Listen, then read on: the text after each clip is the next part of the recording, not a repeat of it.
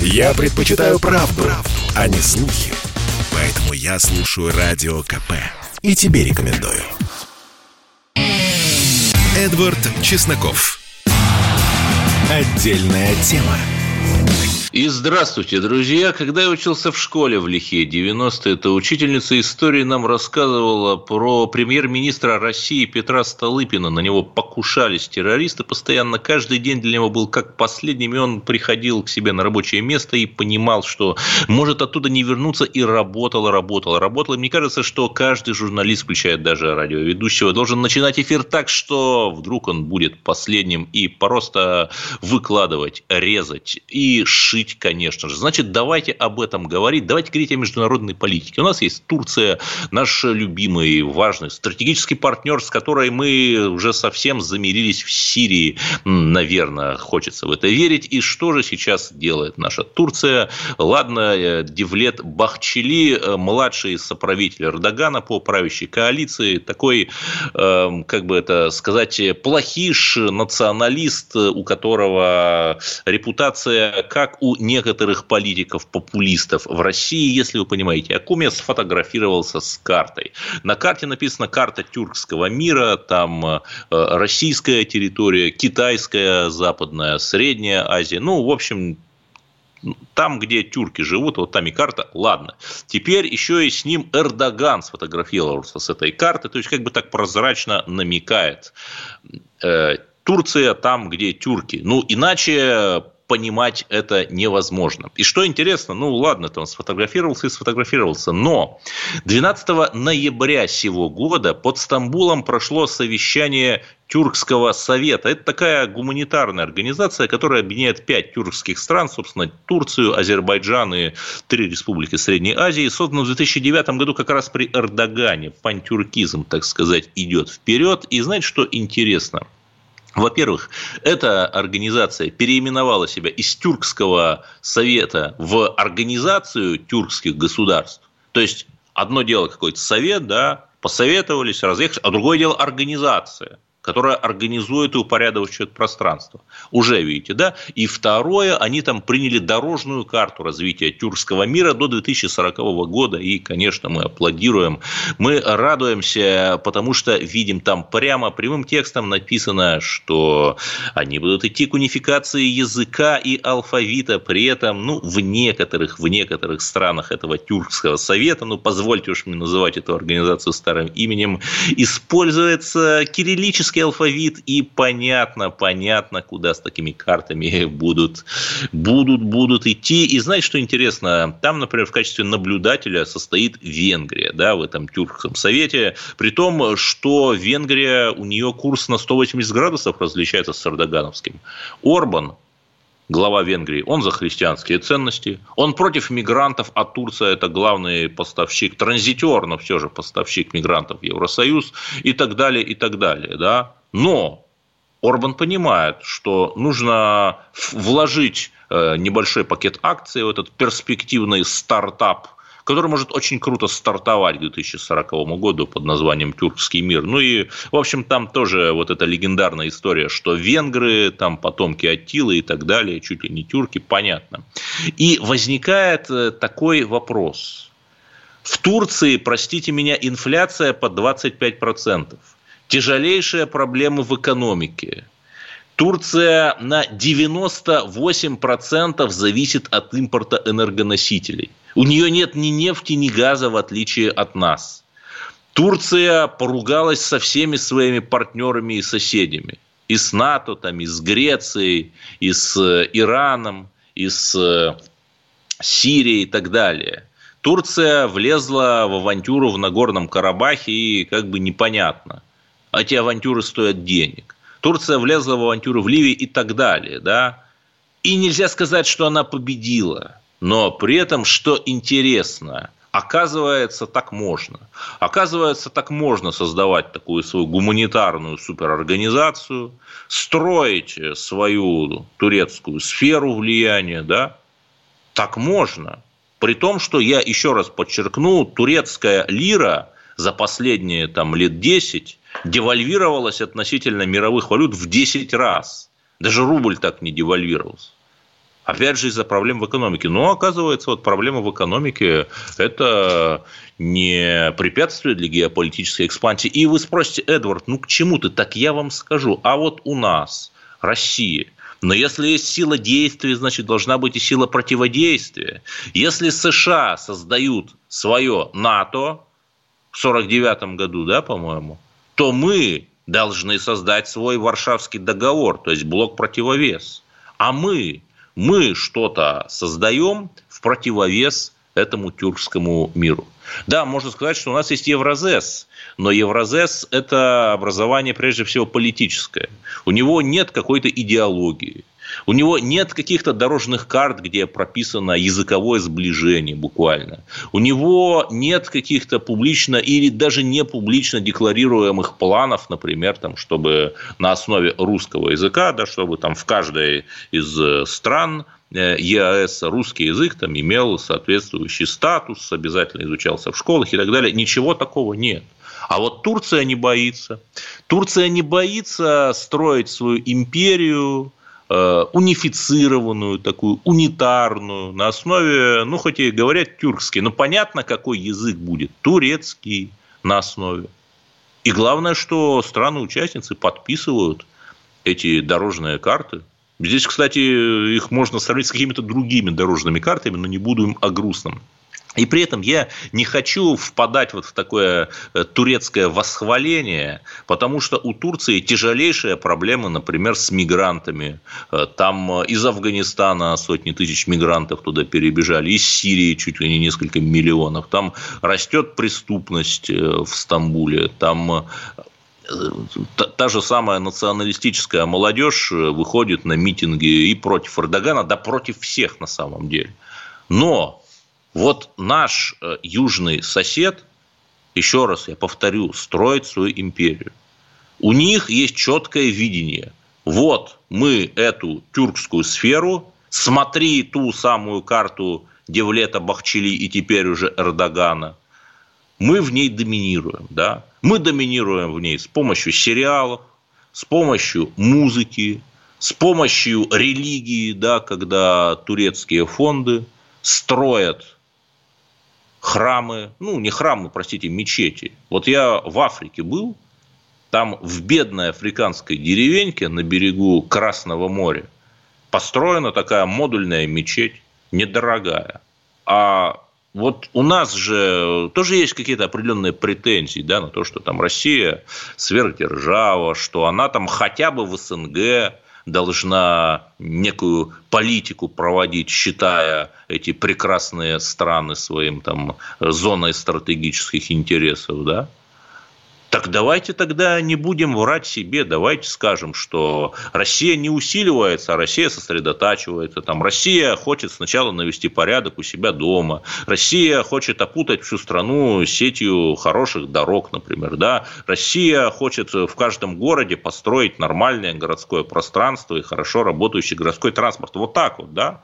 То есть, а то мы так в раскоряку. У нас как бы и замах такой, что вот мы сверхдержава там с США и даже с кем, с Литвой на равных сражаемся, но при этом у нас нет такого же проекта, э, русского, российского, называйте как хотите, там русского мира какого-нибудь, там, не знаю, содружества славянских государств, Содружество русскоязычных государств, да, чего угодно, франкофонии, синосферы, да, э, Содружество наций британского, называйте как хотите. Ну, не называть же таким СНГ, где примерно половина стран э, как-то очень странно относится к России, если не сказать хуже, и состоит в абсолютно антироссийских структурах наподобие ГУАМ какого-нибудь. Что такое ГУАМ, я думаю, знаете. Грузия, Украина, Азербайджан, Молдова. М? Сколько здесь стран? Почти треть стран э, СНГ состоит вот в этой откровенно антироссийской структуре. Во всевозможных там восточных партнерствах и так далее. Кстати, а вот эти вот э, страны, это члены тюркского мира, они в антитурецких альянсах состоят, нет? Я вот что-то не помню. Думаю, нет. Так еще раз, друзья, давайте начнем с малого. Давайте вот Турецкие братья разработали дорожную карту тюркского мира 2040. Давайте мы разработаем карту русского мира 2035 хотя бы, вот на 14 лет, чтобы увидеть, каким мы хотим видеть этот мир, куда мы развиваемся, какой мы видим там нашу мягкую силу. Или опять, я, я же не говорю, может быть, она нам не нужна. Может быть, обойдемся без мягкой силы, да? Сосредоточимся на себе, это тоже важно. Это тоже хорошие дороги нужно иметь. Но давайте хотя бы вот откажемся от какого-то ложного двоемыслия, что мы сверхдержава без ясной э, и четкой имперской объединительной идеологии, которую мы транслируем. Вот кто мы? Давайте определимся. 8 800 200 ровно 9702. Это телефон прямого эфира. Я звонки буду принимать в 21.45 по московскому времени, то есть через полчаса. Но готовьтесь, готовьтесь звонить уже сейчас, потому что вопрос будет жаркий, острый, дискуссионный, полемичный. Снова обострение между Арменией и Азербайджаном, видимо, каждый год, да, это происходит. И уже не на территории непризнанной и де юре Азербайджанской Нагорно-Карабахской республики, а уже вот на международно признанной исконной территории Армении. Кстати, союзника России, там, члена ОДКБ, да, вот звоните к 21.45 8 800 200 ровно 9702, и это обсудим. А вот перед этим с экспертом как раз и поговорим о ситуации в Армении. Слушайте. Попов изобрел радио, чтобы люди слушали комсомольскую правду. Я слушаю радио КП и тебе рекомендую. Эдвард Чесноков. Отдельная тема. Я напоминаю, мы не стоим на какой-то одной позиции. Мы над схваткой между Арменией и Азербайджаном, но схватка эта снова возобновляется. Аркадий Дубнов, политолог, эксперт по Центральной Азии, у нас на линии. Аркадий Юрьевич, здравствуйте.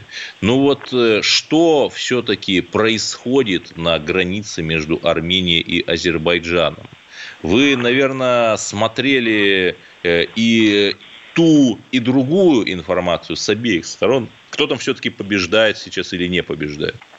Добрый вечер, Эдвард.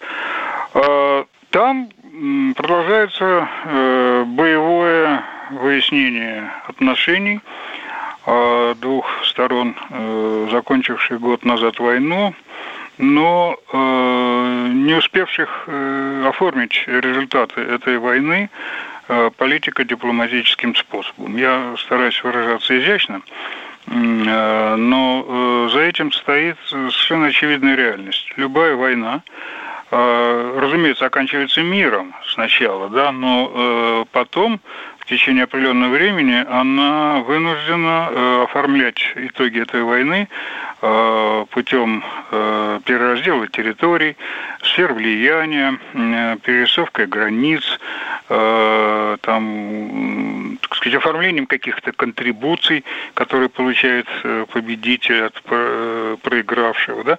Вот здесь, на мой взгляд, Э, конкретно произошло следующее. Э, Азербайджан недовольный э, тем, что Армения уклоняется от, вроде бы, как кажется, в Баку уже известных договоренностей о необходимости делимитации границ, демаркации границ, а может быть даже решении тех положений трехстороннего соглашения год назад заключенного в Москве, э, которое обозначало перемирие, да, конец той войны, э, касающиеся э, инфраструктурных проектов. В частности, Азербайджан настаивает, более того, требует и принимает все необходимые меры вплоть до военных для открытия Зангизурского так называемого коридора из материкового Азербайджана через территорию Армении в Нахичевань, что очень выгодно в том числе и Турции, а, но не, э, не идет на выполнение э, решения по другому э, инфраструктурному проекту разблокировки транспортных путей из Армении в Россию на севере. А, Армения этим недовольна, потому что это, в общем, должно было бы быть в пакете. И вот, собственно, поскольку победитель, очевидно же, Азербайджан э, в прошлогодней войне, а, и он считает, что сила гнет солому, И надо продолжать это давление, потому что э, только силой Армения, по мнению Баку, готова идти на уступки. Вот мы видели это проявление силы. Да, но одно дело, когда атакуют непризнанную, да, какую-то республику, и, в общем, Владимир Владимирович справедливо говорит, что НКР с точки зрения международного права часть Азербайджана, хорошо. Но другое, когда нападают на члена ОДКБ, на страну, связанную с Россией союзническими договорами. Что нам делать? Эдуард, сначала давайте по, так сказать, по отдельности, да, разберемся по пунктам. Здесь два пункта в вашем вопросе. ОДКБ. Давайте забудем про ОДКБ. Это бумажный тигр, который за все годы своего существования так ни разу в реальности и не выстрелил, не тявкнул, так сказать, со своих башен. А в данной ситуации, конкретном нашем, так сказать, кейсе, да, южно-кавказском, член УДКБ Армения а, воюет э, с не членом ВДКБ Азербайджаном, который находится в одном блоке государств, сегодня это уже оформлено официально, блоке государств под названием Организация тюркских государств, который сейчас вот был 12 ноября буквально оформлен официально. Да, я об этом в прошлом блоке говорил вот только что, да.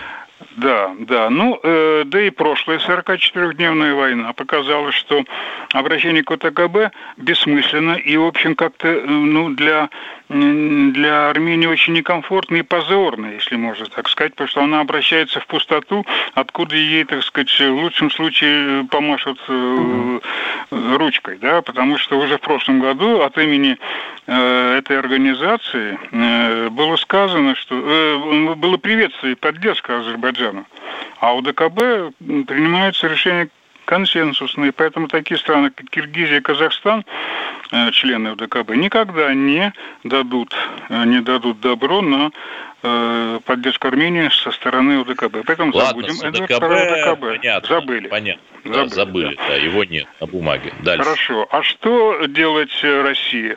А Россия здесь, ну, сейчас скажу некорректно, она импотентна в этом отношении, точно так же, как и ОДКБ. Ой, она связана... Что? говорите, мы Что? год назад, нет, ну как говорить импотентно, мы год назад миротворцев, простите меня, ввели войну. Правильно, при... правильно, как... но ведь мы 40, мы же 43, 42 дня ничего не могли с этим сделать.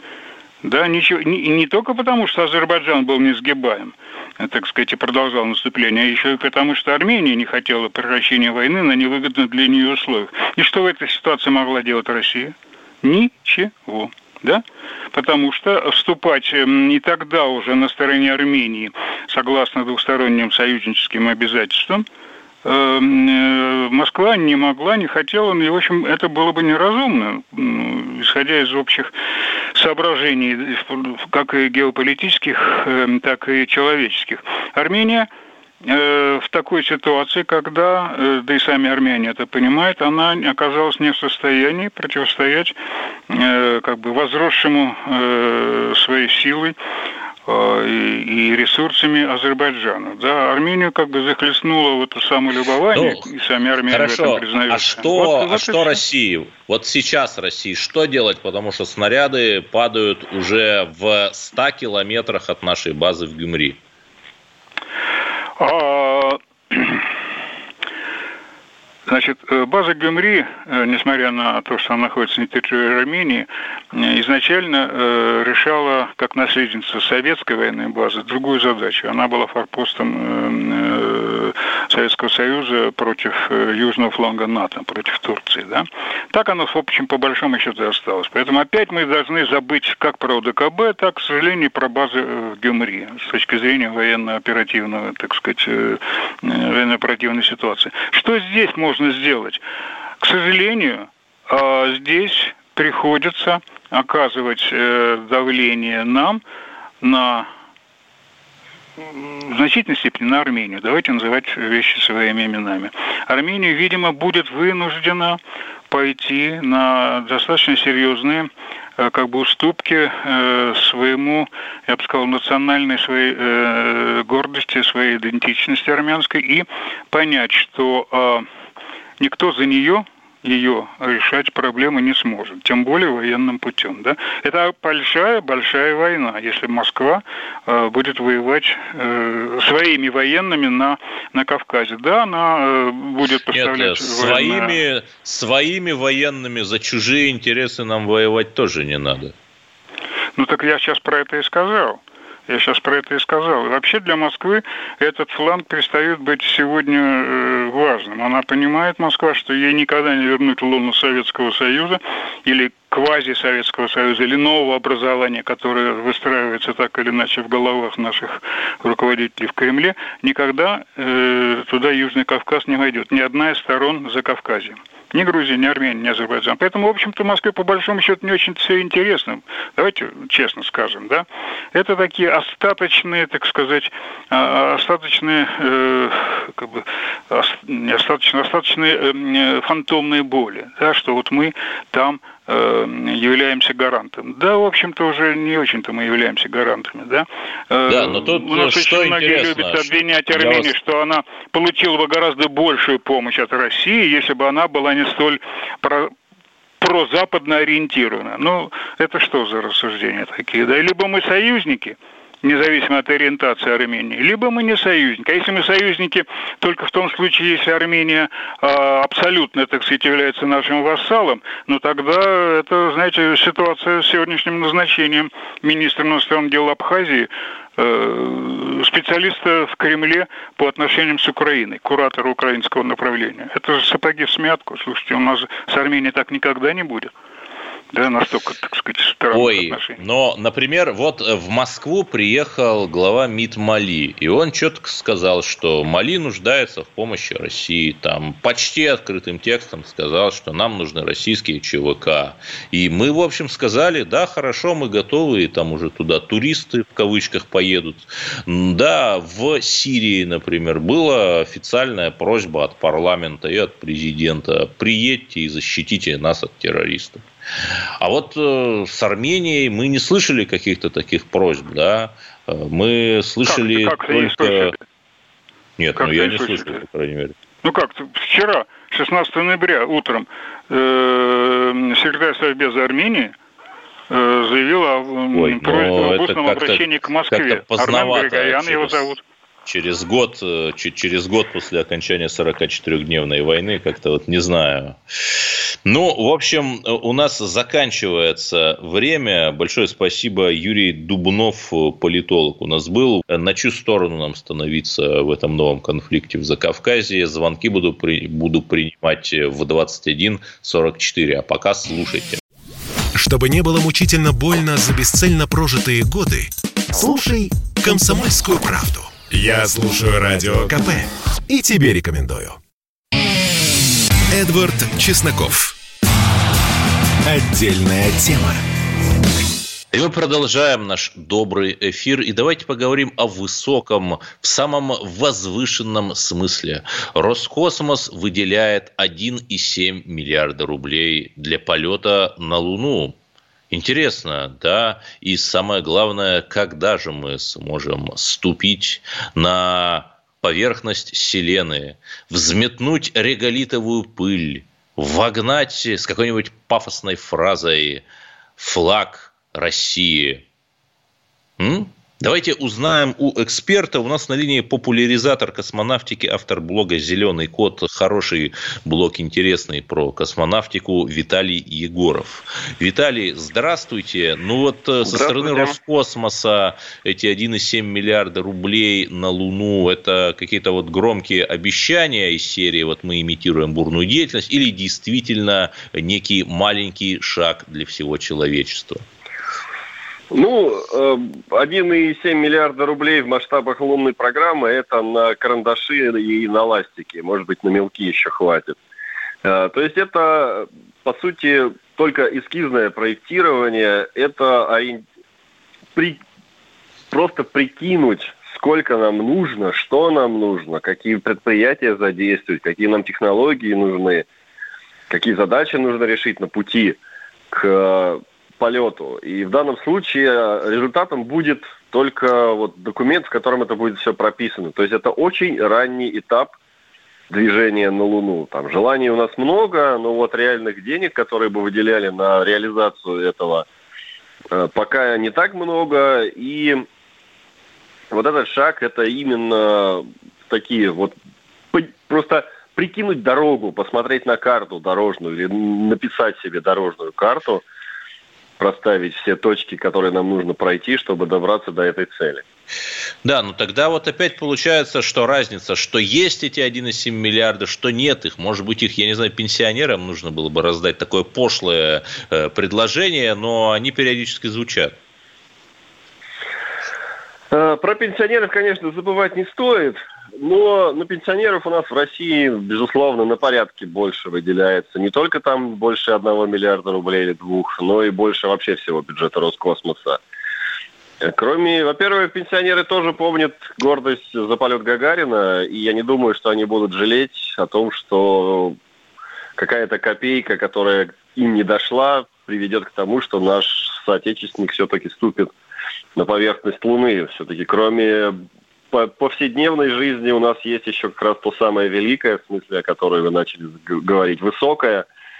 И, разумеется, можно сколько угодно думать о, о себе, о нашей жизни, подчас непростой, не, не но смотреть вверх э, и не забывать о том, что есть вещи вечные и нашими силами, и наследием наших предков, которые вкладывались в разработку нашей космонавтики, есть хотя бы принципиальная возможность достичь до этого и двигаться дальше к каким-то более высоким рубежам. Э, про это тоже не стоит забывать.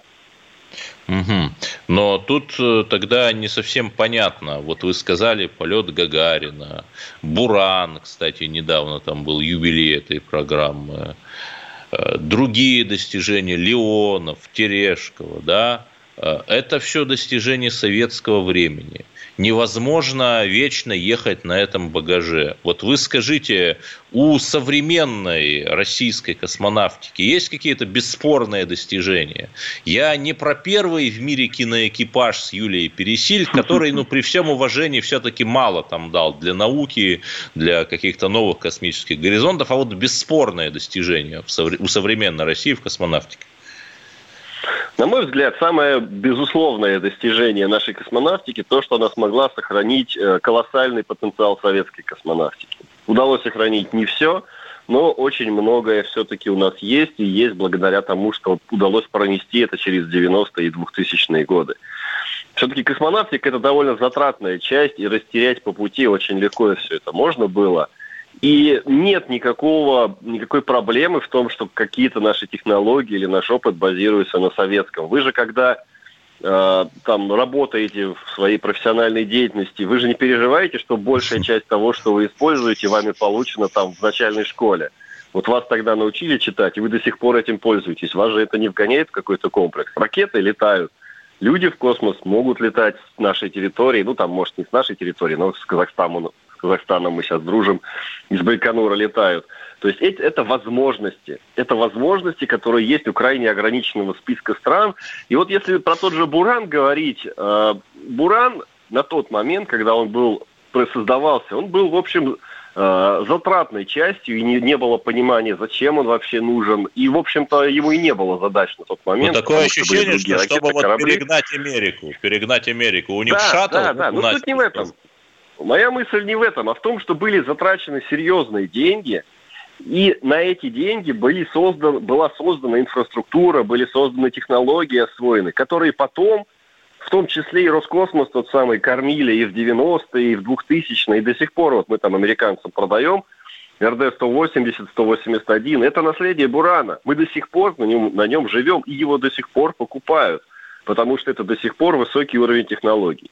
И сейчас, если мы говорим про то, что вот на россияне полетят на Луну, понятно, что э, лететь на Луну на технологиях, разработанных 50 лет назад, наверное, неправильно. И вот это как раз решение и ответ на вопрос, э, что мы получим, вкладывая сейчас в новые технологии, мы, во-первых, наконец-то скажем, что вот это вот у нас советские достижения, они были великие, но они остались в прошлом, а сейчас мы будем делать уже наше, уже современное. И на этом современном мы полетим на Луну не только потому, что нам очень остро нужна Луна. Мы проживем без Луны. Нам нужна современная космонавтика, которая будет гордостью и нашей, и пользоваться будет спросом во всем мире, чтобы на наших ракетах многоразовых э, летали дешевых и заказы новые шли в нашу экономику. То есть деньги, опять-таки, мы могли наш, нашей космонавтике зарабатывать. Да, но именно на какой-то лунный Виталий, на какой-то лунный проект ведь нужны даже не миллиарды, а, наверное, триллионы. И возникает банальный Порядка вопрос, ну, где взять эти полутора, деньги? Да. Полутора-двух триллионов рублей. Ну, да. Это нужно. Это как раз вопрос. Если бы у нас были эти деньги, вот там где-нибудь там в Кремле в тумбочке лежали, Рогозин бы пришел, ему бы достали, на, делай. Но такой тумбочки нету, и денег этих нету. Поэтому, собственно, нам выделили вот там нашему Роскосмосу полтора миллиарда рублей. Ну, то есть один процент от этой солидно. суммы, кстати. Да, но реально это вот только прикинуть, что нам вообще нужно, посчитать, сколько средств нам на это нужно. Это просто один из первых этапов такой разработки, и он необходим. Даже если полтора триллиона нам дадут сейчас, Роскосмосу дадут, э, все равно все равно первые расходы будут на карандаши и ластики, чтобы прикинуть вообще, куда что нам нужно разрабатывать. Но э, без э, серьезных инвестиций, серьезных достижений, безусловно, не будет, и нужно это понимать. И все равно нужно понимать, что космос, он пользуется спросом во всем мире, спрос на космос растет, много стран там и в пилотируемую космонавтику идут, там Арабские Эмираты, Австралия уже на Луну хочет, ну, правда, вместе с американцами. Э, в общем, э, многие страны интересуются этим, и это потенциальный рынок. Это те э, страны, те частные компании, которые могут заказывать услуги у Роскосмоса. И Роскосмос не просто будет там запускать за, за бюджетный счет артистов, а он реально уже будет э, зарабатывать на этом, на своих возможностях и на том спросе, который на космос есть во всем мире. Поэтому нам нужно быть по-прежнему, держать уровень высокого раз- развития нашей космонавтики, не только потому, что это красиво, это высокое, как я говорил, но и со вполне экономической целью. Да, вот еще вчера была такая интересная новость. Россия уничтожила на орбите старый советский спутник серии там Космос 1408, по-моему. Вот это как говорят американцы, какой-то новый акт российской агрессии или вот э, то самое достижение в космосе, которых нам так не хватает сейчас? Ох, больной вопрос. Ну, с точки зрения техники, это, конечно, достижение. С точки зрения логики, взорвать спутник, об, обломки которого будут летать на той же высоте, на которой сейчас летают наши космонавты, мягко скажем, не очень разумный поступок. Угу. Ну, понятно. единственное, но о чем если... можно более-менее спокойно к этому относиться, то, что все-таки это небольшая высота. Вот китайцы, когда взорвали на высоте 800 километров спутник, это проблема для будущих поколений. А вот с высоты там 450-500 километров мусор все-таки относительно быстро, ну, за несколько лет попадает. То есть он, конечно, крови космонавтам и нашему ЦУПу, и американскому ЦУПу МКС попортит – Э, жизнь. Но э, в целом это не такая недолговечная мучная, мусорная куча, и там за несколько лет она должна сойти с орбиты. Ну, и то хорошо. Виталий Егоров, популяризатор космонавтики и автор интереснейшего блога «Зеленый кот» о достижениях космонавтики, на который я всем рекомендую подписаться. У нас на линии важный вопрос часа. Как нам реагировать на новый армяно-азербайджанский конфликт? Кстати, в 100 километрах от нашей базы в Гюмри, где служат наши ребята. Радио «Комсомольская правда» – это место, где голос каждого каждого будет услышан. Звоните, и мы обсудим эту тему дня и выработаем единственно возможное геополитическое решение. Я слушаю «Комсомольскую правду», потому что «Радио КП» — это корреспонденты в 400 городах России. От Южно-Сахалинска до Калининграда. Я слушаю «Радио КП» и тебе рекомендую. Эдвард Чесноков. Отдельная тема. И да, друзья мои, я знаю, что у нас уже есть звонки. Мы обсуждаем тему часа. Как же нам реагировать на новое обострение на, на армяно-азербайджанской границе? Может быть, помогать кому-то обоим или никому? Вот э, есть у нас звонок. И это Сергей из Воронежской области. Наш постоянный радиослушатель. Здравствуйте. Здравствуйте. Вы знаете, что хочется сказать? Ну, у нас у каждого есть банковская история. Э, э, и вы знаете, э, она есть у нашей страны. Помните, 90-е годы, 80-е, как мы сознательно уходили на периферию развитых стран – как мы сознательно отказывались от своей, э, ну не то что независимости, от своего суверенитета, э, перед Западом бегали, что нам сделать, чтобы вам понравиться. Ну и когда мы очнулись от вот этого безумства-то, может быть, только в 2007 году, вот, потеряли союзников практически по всему, по всему миру. Э, Корея нам не угодно, э, европейские страны Варшавского договора пинками выгнали, вот. Ну и, конечно, не уделяли внимания, не уделяли внимания ни Азербайджану, ни Украине. Вот, и остались, к сожалению, в одиночестве. Очень горько смотреть на то, что рисуют нам на карте э, наш э, Заволжье, так скажем. А что делать, делать, извините, с Арменией? Ну, конечно, пусть, извините, будут более сервильными. Ведь, извините, у нас целая статья есть на поддержку Армении. Вот, корнем поем не одно, не одно десятилетие. Кровь проливали э, в свое время, в начале века, защитили от геноцида, а они сегодня, извините, сидят даже на трех стульях. Вот. Позиция Азербайджана, конечно, это государство действительно тюркское. Конечно, они будут вечно дружить. Ну, Азерб... извините, армянам объяснить. Свой горячий характер унять. Вот. Мы не согласны начинать войну мировую, извините, из-за их безбашенных граждан. Ну, тут все-таки не граждане, а скорее лидеры такие непонятные. Лидеры. Потому что ну, уже, знаете, наверное, да, общее место, что, по-моему, Пашинян... Не да, сделал не многое для того, чтобы год назад э, Армения проиграла. Ну, ладно, это можно бесконечно обсуждать. Давайте еще послушаем. И еще раз, мы здесь придерживаемся нейтралитета. Мы э, исходим из российской стратегической безопасности и российских же национальных интересов и ни в коем мере не призываем умирать за какие-то чужие непонятные интересы, ничего не получая взамен, но тем не менее реагировать на новое обострение в Закавказье, безусловно, как-то надо. Вот кто у нас еще есть? Звонки? Марина Нижний Новгород, наша постоянная радиослушательница. Здравствуйте. Здравствуйте. Здравствуйте. Очень сложный вопрос, конечно. Действительно, я отчасти согласна с предыдущим выступающим. А вот эта политика, внешняя политика, особенно в отношении прежних республик Советского Союза, она вообще не то чтобы ноль, она, понимаете, на минусе. Действительно, все так неразумно, неразумно, все так не рационально решено. И Россия, как всегда, оказывается в проигрыше. А в настоящей ситуации, понимаете, вот в настоящей ситуации, вот действительно, там находятся наши миротворцы, по-моему, что они там, бедняги, делают?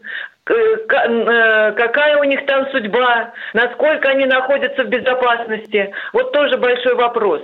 Не надо, вообще говоря, вмешиваться. Вот пусть они решают между собой.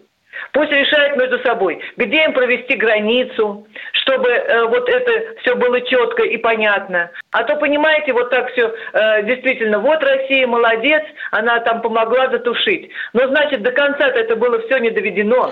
Надо было так сделать, чтобы у них уже не было никаких спорных территорий. Вот здесь проведем и все и Ой, ну я, вперед, я, я не могу, назад. понимаете, Марина, я не могу с вами согласиться, что Россия проигрывает. Но в 2014 году мы мощно, так знаете, показали миру, что мы еще есть, проведя крымскую кампанию. Тут э, директор ЦРУ, понимаете ли, к нам прилетает в Москву. Так в Киев, ну, я не знаю, может и прилетает, но как-то вот не слышно. Понимаете, и мы сейчас вовлечены во все мировые процессы. Там переговоры по Северной Корее идут с нами, по иранской ядерной сделке с нами, по Афганистану с нами, по Сирии, разумеется, с нами, по Украине, я уж не говорю, с нами идут переговоры, да. Не нужно быть таким скептическим. А вы спрашиваете, что там наши миротворцы делают? Ну, распространяют как раз в хорошем смысле э, российское геополитическое влияние потому что понятно, что там, где миротворцы, там и возможность э, влиять на политические процессы. Не мы зайдем, так кто? Как в том анекдоте про солдат НАТО. Но ведь это же не анекдот, это правда. У нас еще есть звонки. Кто у нас еще есть? Артур из Москвы. Здравствуйте. Здравствуйте, Эдвард. Здравствуйте, дорогие слушатели. А к вашему вопросу, э, ну, во-первых, выступающий передо мной, э, слушая, складывается такое впечатление, что э, просто Россия всех кормит, и как бы никаких интересов там нет. На самом деле это не так. А у России, скорее всего, есть свои интересы и там, где сейчас находятся миротворцы, и в самой Армении, и это военная база, и все такое, все в интересах России. То есть не просто так вот, что Россия там кого-то просто так кормит. Это во-первых. Во-вторых, что делать России? Тут вы немножко, видимо, не так выразились. А, секретарь Совета Безопасности Армении обратился, то есть объявил, что обратились к России. Это не по поводу 44-дневной войны прошлого года, а по поводу обострения последних 3-4 дней. То есть там идут ожесточенные бои, как бы они прекратились вчера только. То есть вот по этому поводу. Тогда тоже ну, было обращение официальное в ОДКБ и к России, и реакции никакой, можно сказать, не было. Но, честно говоря, реакция России такая беззубая, да, имея в виду то, что а, с 1997 года между Россией и Арменией есть договор об оказании военной помощи при наступлении на одну из сторон и тем более при угрозе наступления. То есть даже если не наступили, а есть угроза. То есть есть такая такой договор с 97 -го года, а этот договор действует. И вот, да, честно но вот говоря, у меня одна не надежда... совсем понятно, почему Россия не реагирует. Даже вот на, на уровне как бы, да, МИДа, на уровне как бы администрации президента просто не звучит да. ничего абсолютно. Одна, одна надежда, что Россия, mm-hmm. поскольку она следует приз, при, принципу международного права и исходящего из него легитимизма, поскольку сейчас на международно признанную территорию Армении падает снаряды. Ну, я надеюсь, что Россия вмешается, в том числе учитывая букву того договора, о котором вы сказали. Ну, давайте продолжим этот интересный интереснейший разговор. Кто нам еще дозвонился? Александр из Москвы. Э, нет, Новосибирская область. Кто это у нас? Алло. Надежда. Это Надежда. Здравствуйте. Здравствуйте. Я хочу сказать, что давняя, так сказать, причина всей армянской ну, будем говорить, несуразности начиналось именно с того, что неоднократно Армению кидали просто-напросто. Так, были в стройотрядах, когда и приехал в Целиноградскую область спортивный институт московский. Так. И там руководил армянин. Он упорно добивался того, чтобы мы выступили на стороне Армении еще тогда, признав геноцид армян в предыдущие года. Хотя Россия очень сильно помогала армянам, но тем не менее армяне все время почему-то складывали ножки и ну, особо вы знаете, давайте вот я не, не будем как бы обобщать Нет, и разжигать, э, например... это, не э, это реальные, я вам говорю, Нет, ну, те факты, может быть, может быть, но... Были.